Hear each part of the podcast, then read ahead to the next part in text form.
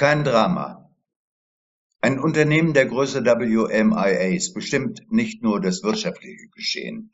Es liegt auf der Hand, dass der Einfluss des weltgrößten Unternehmens viel weiter reicht als nur in die Portemonnaies. In einer Welt, so denkt der Interviewer, die derartig vernetzt ist, kann man schon den Überblick darüber verlieren, wer eigentlich die Geschicke der Welt bestimmt. Jedenfalls ist der Gedanke, dass hinter alledem, was auf den ersten Blick so undurchsichtig, ja fast verwirrend erscheint, jemand oder etwas steht, das die Fäden zieht, nachvollziehbar.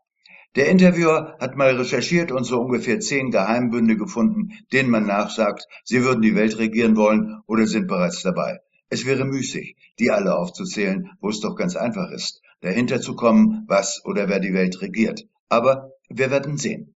Der Interviewer sitzt einem gut gelaunten Dr. Nemo gegenüber. In Nemos Büro läuft der Fernseher. Übertragen wird ein Fußballspiel. Interviewer, Sie interessieren sich für Fußball? Nemo, ich habe mir einen Fußballclub, dessen Spiel ich gerade schaue, gekauft, einen relativ unbekannten Verein. In der Finanzindustrie nennt man das eine Firma mit Upside-Potenzial. Ich mache aus diesem Club in ein paar Jahren eine unschlagbare Mannschaft. Fußball ist nur ein Vehikel. Ich interessiere mich für Macht und ich will gewinnen. So einfach ist das. Interviewer, wird dann nicht manchmal auch mit falschen Karten gespielt? Wenn Sie unbedingt gewinnen wollen, müssten Sie ja auch das eine oder andere Mal die Schiedsrichter bestechen. Jedenfalls sind ja manche Elfmeterentscheidungen und rote Karten durchaus fragwürdig, oder? Nemo schaltet den Fernseher aus und wendet sich dem Interviewer zu. Nemo, ich brauche keine Bestechung und ich gehöre auch keinem Geheimbund an. Interviewer, wie können Sie dann aber so erfolgreich sein? Beruht der Erfolg Ihrer Unternehmen oder Ihres Fußballclubs nicht doch auf irgendwelchen Machenschaften. Elvira, die dem Gespräch auf der Fensterbank ihrem Lieblingsplatz zuhört, schlägt ihre schlanken Beine, die bis in die Gefilde reichen, die nur Neider sündig nennen, lasziv langsam übereinander und meint, Nemo, die Welt funktioniert nicht ohne Manipulation. Nun, so denkt der Interviewer, das trifft sicher auf die Schönheit von Frauen und deren Wirkung auf Männer zu.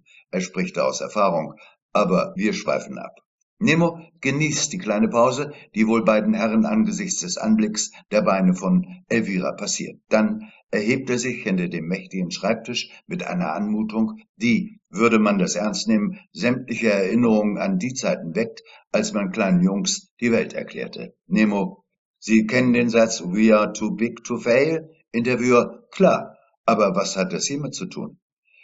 Elvira stimmt Nemo schweigend zu und interpretiert das auf ihre Weise so in etwa I am too beautiful to fail. Aber wir schweifen schon wieder ab.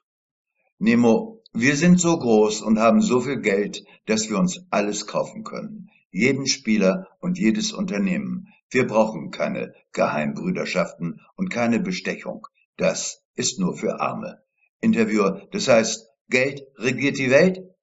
Nemo, ja, ist ganz einfach und vor allem, es gibt kein Drama. Es ist ziemlich einfach. Kein Drama? Wirklich? Ist alles so einfach, wie Nemo denkt?